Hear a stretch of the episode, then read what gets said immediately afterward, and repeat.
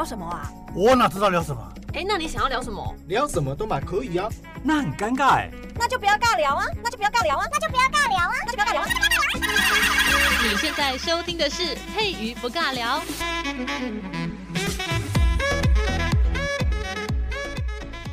Hello，这里是佩瑜不尬聊，我是佩瑜。经过上礼拜呢聊的一些内容之后啊，今天要讲这个名词呢，又有点回归于大家对于所谓的情色文学有一点点心动的感觉哦。不过呢，我们今天要来平反一下，今天要讲这个名词叫做上下棋手。大家看到这个上下棋手，应该会想到哦，一些新山色的新闻当中呢，很多新闻的内容，那些记者就仿佛好像身临其境，在现场看到了某件太过可以算。是风流韵事的一些场景哦，这这种形容词的时候呢，就会出现所谓的上下其手这件事情。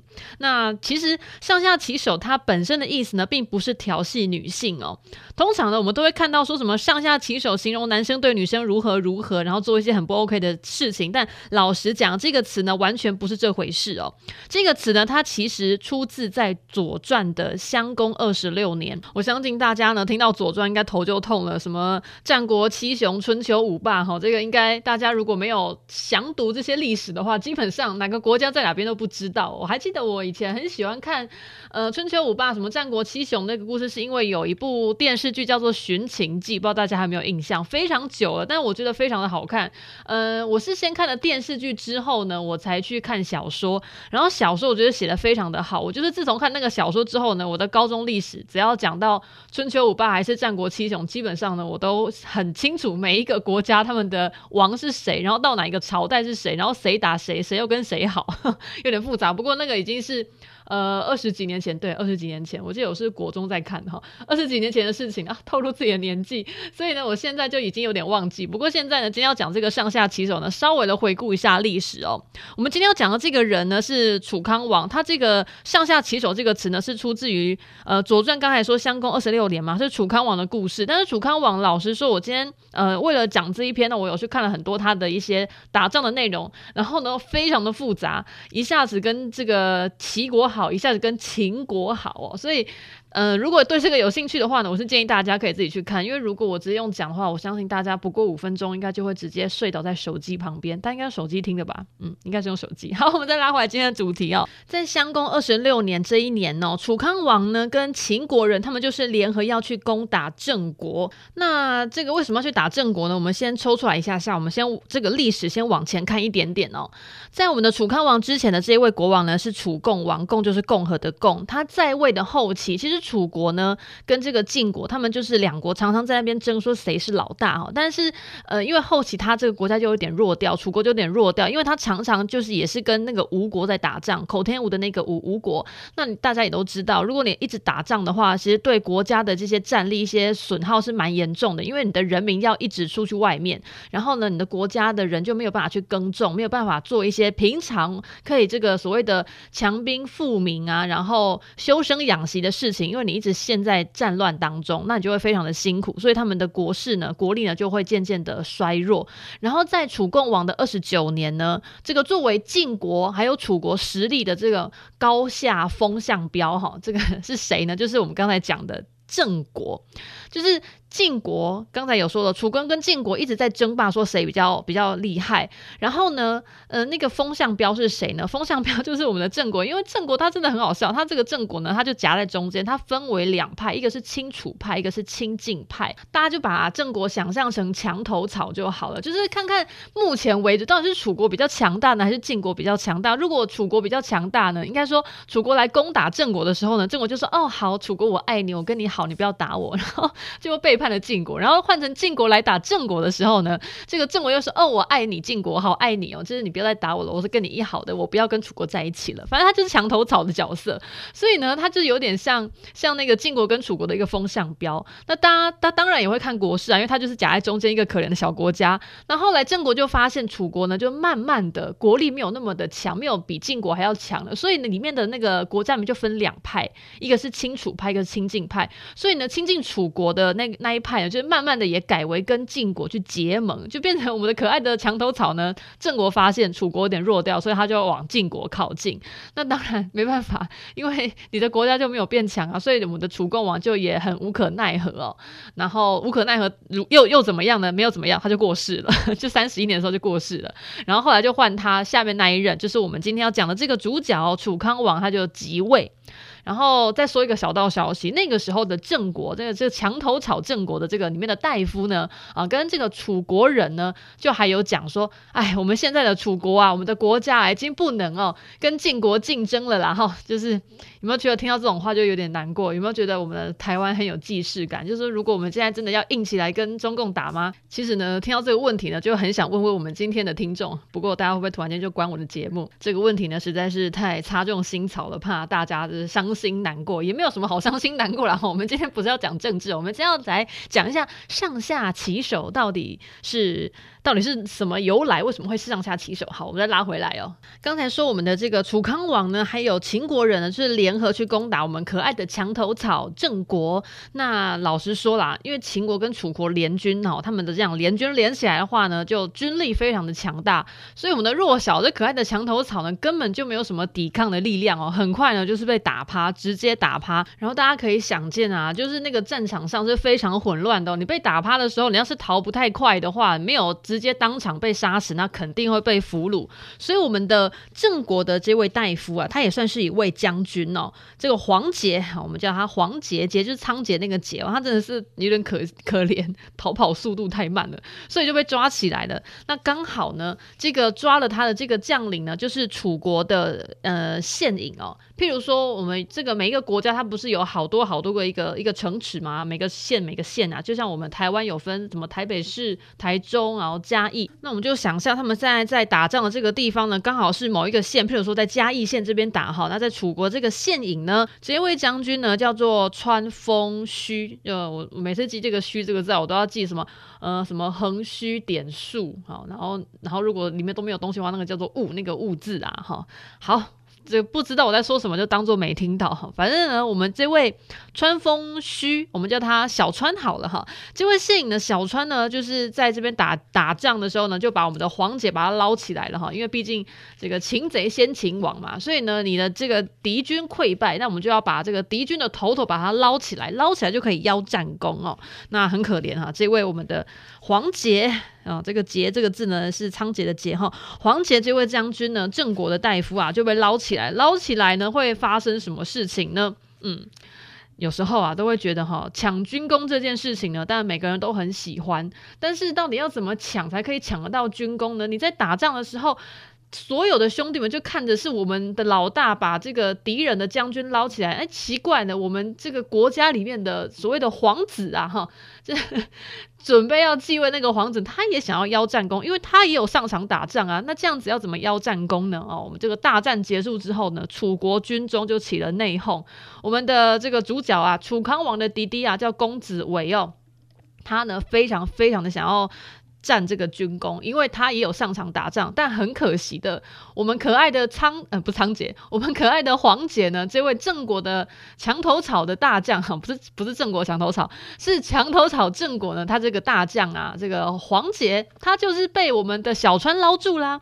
那既然被小川捞住了，我们楚康王的弟弟公子围，你要怎么样？只是贪这个军功，那怎么把他拉过来说这个人是你俘虏的？因为带兵的又不是你哈，他就是很想要冒领，说抓到黄姐的人就是我。那到要怎么样？要怎么讲？这个这个是要有点技巧哈。我们的小川呢，我们这个川风虚啊，他其实是一个脾气很暴躁的人。他老实说了哈，他根本就没有在管说，嘿，这个公子围是楚康王的弟弟哦，这个身份很高贵，我不会插你哈。你想要跟我争军功，你想得美哈？我在这个外面哈，我在这个县。县尹啊，当县尹当好久了，好不容易这一战当中哈，这一战我就一战成名，我好不容易抓到了郑国的大将，哎，这大将就是 等级非常高的这个黄杰，好不容易被我捞住，我怎么可能因为你因为有来参加打仗，然后我就把这个军功就让给你？拜托，这个人是我抓到，我好不容易把砍了好几刀才捞到我身边的哈，所以呢，老实讲，真的有点难看，当场他就跟公子伟就发生了冲突，就成就是有争执就对了。但是这样没办法，因为两方都不肯让步啊。然后如果你要问小人，呃，不是问小人哈，问旁边的那些小兵说，哎、你是不是有看到，就是小川抓到我们的黄姐的，又不是公子围，你说说，拜托，下面人哪敢讲啊？哎、我得罪的，我得罪你就算了，我得罪是公子围，我还要不要在楚国活啊？我直接讲话，我就直接被斩首了，好不好？所以就很尴尬，也没有人敢来，就是米平他们两个这个。这个争吵，所以那么后来找谁呢？哦，他们后来呢就找了那个公证人，公证人叫做亳州离，哈、这个名字有够难念，他是晋国的大夫，也是楚国的太宰哦，这个。身份非常的多重，因为其实啊，楚国跟晋国一直有在往来。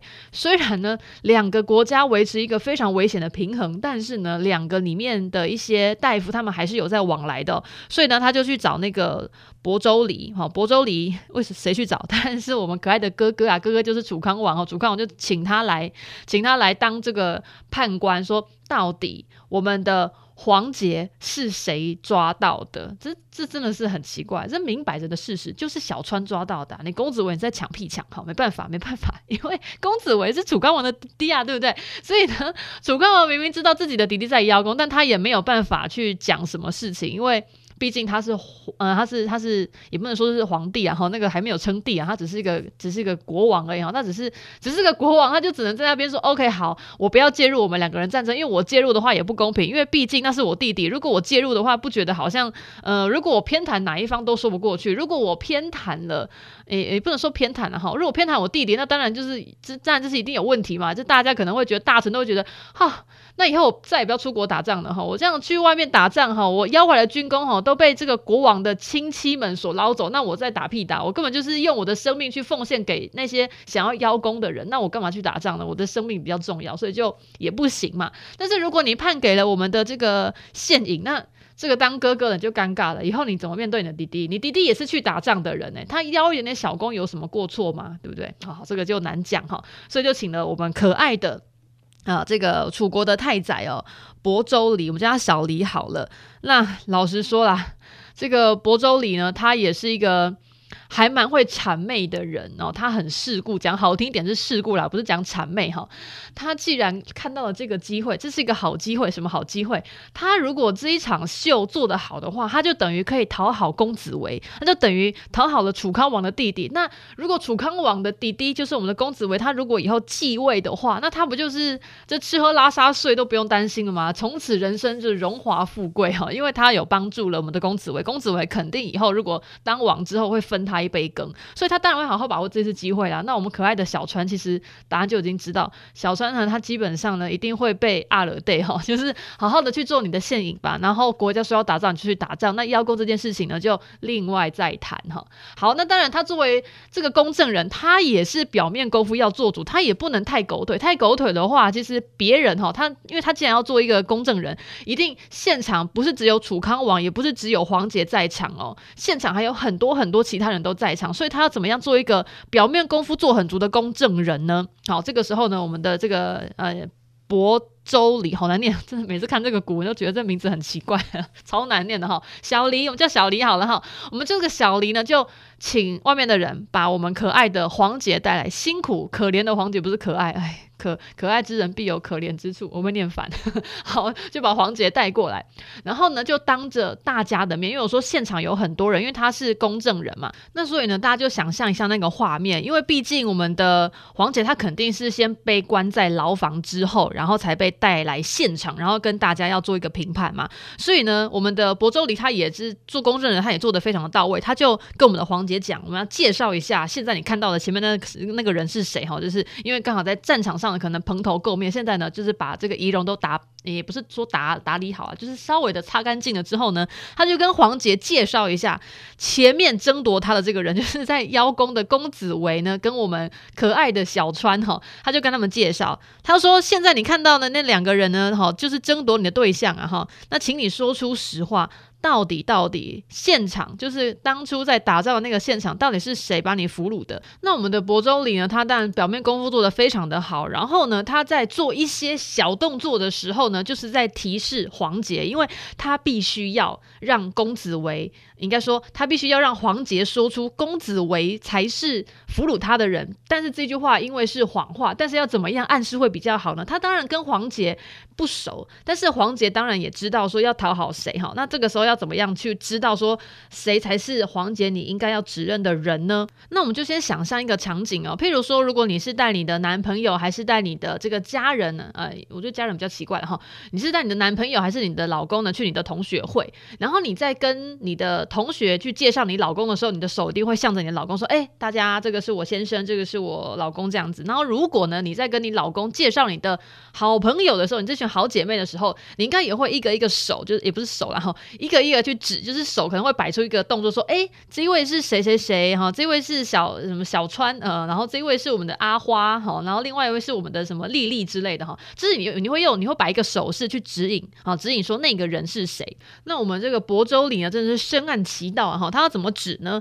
他就是在跟黄杰介绍公子围的时候呢，他的手就举得特别的高，然后就指着那个公子围，就手抬得高高的哦。然后呢，他讲话的时候呢，语气非常的和缓，而且有点毕恭毕敬的。他说：“哦，这一位就是我们国家这个王子啊，就我们国家的王子哦，是我们楚康王的弟弟，叫做公子围啊，这是非常的尊贵啊，因为他是我们国君哦，非常尊贵的弟弟。”然后呢，话锋一转，我们亳州里在介绍这位小川，这个我们楚国的县尹哦，县尹这个川风虚的时候呢，他这个手呢就摆的比较低哦。他在介绍说手就特别压的比较低，就说：“哎，这一位是我们的川风虚，是我们国家这个方城外的县官哦。”然后他就是讲话的时候呢，也没有特别的尊敬，也没有特别的，就是就是很像。刚才呢，在介绍公子围的时候呢，是毕恭毕敬的。但是呢，在介绍川丰虚的时候呢，他就有点轻踩拱，就说：“哦，他是谁啊？他是谁啊？”就大概这种心情哈，啊不，不是心情，这种语调。就刚刚说啊，这位就是我们的公子围，那是我们国王的弟弟，非常的珍贵。哦，啊，那位哦，那位小川呐，哦，就是我们守那个户外边疆的人呐，哈。大概讲话的时候，那个语气也变得很奇怪，然后手压得很低，当然不会像我刚才那么刻意啦。不过呢，那个手是摆着非常的明显。然后这个时候呢。黄姐她当然不是神经病啊，黄姐那有眼睛哈，她毕竟能在郑国当到大将军的地位哈，她脑子是有的哈，她当然看得出来，现在她应该讨好谁。她如果呢这个呃形势没有看清楚，不小心呢去讨好了所谓的化外之境的哈，这个楚国的县尹，拜托，现在国王的弟弟就站在你面前呢，你现在这个整个人生的这个转泪点哈，到底是要往上走还是往下走呢？命只有一条，这个当然不能选择错误。所以呢，黄姐不是神经病哦，她当然看得出来，我们的小黎亳州里的这个手一个摆这么高，一个摆这么下，这样上下其手暗示这么明显哈，她都当然理解。所以呢，黄姐也很可爱，她也蛮会演戏的，不愧跟亳州里哈一搭一唱哈。虽然他不认识亳州里，但是他为了保护自己的小命，他也必须如此哦。他就假装很垂头丧气的，然后就回答说：“哎，没办法。”谁让我遇见了这个你们国家最尊贵的王子呢？啊，你们国家的王子很厉害啊！我就是被你们被你们的国王打败了啊，真的是输得心服口服啊！被你们俘虏啊，这没办法，谁叫你们公子围的武器比较高强呢？我真的是输的心服口服。好，他就直接这样子讲哦。他讲这句话的时候，那个小川听了整个俩公，这开玩笑。当初我在打仗的时候，就怎么把你打得满地找牙？你现在整个就是指鹿为马，翻脸不认人哈？怎么可以说是公子围俘虏了你呢？你你在战场上面连公子围的毛都没看见，那连毛都没有碰到，哎，脸都没看见，你是怎么样被他生擒啊？开什么玩笑？不过没办法，你知道吗？因为亳州里就是已经。算是他们的这个算算的公证人，那法官都这样子判了，你怎么讲？你你这虽然你知道事实就不是如此，但是所有的人都说你是错的，我才是对的，然后连法官都这么讲了，川丰虚一整个就暴跳如雷，当场哦就直接拿那个他的那个武器哦要去打那个公子围，结果公子围真的蛮会跑的，跑得很快，没有被打到哈。然后这一场这一场事情，这场见证会呢，这个功劳呢就从此就算在公子围身上。那老实说，这真的是蛮蛮可怜的哈。这个所有的事情呢，所有的那个因啊，都是亳州里是设的这个局。那因为他要讨好公子围，那这没办法。那我们的黄姐又因为是被俘虏了，她身为一个俘虏，她当然是保命要紧啊。既然能够讨好公子围，让他有战功的话，他可以免于一死的话，他当然只好去讨去讨好公子围，说是公子围抓了他。他如果命哈就是不值钱，然后他自己哈脑袋也不是很清楚哈，不知道懂得看形势的话，他可能就会说出实话。那说出实话，自己就死命一条啊，死路一条，这也没办法哈。所以老实说，上下其手的这个由来是从这个故事来的。他们其实是在形容上下其手这个名词，它其实是在讲。相互勾结，然后可以去玩弄手法，然后大家就可以互相串通，就是就有点像像怎么样？嗯，讲一讲一个小秘密，这讲出来就不算秘密了哈。我记得我国中的时候啊。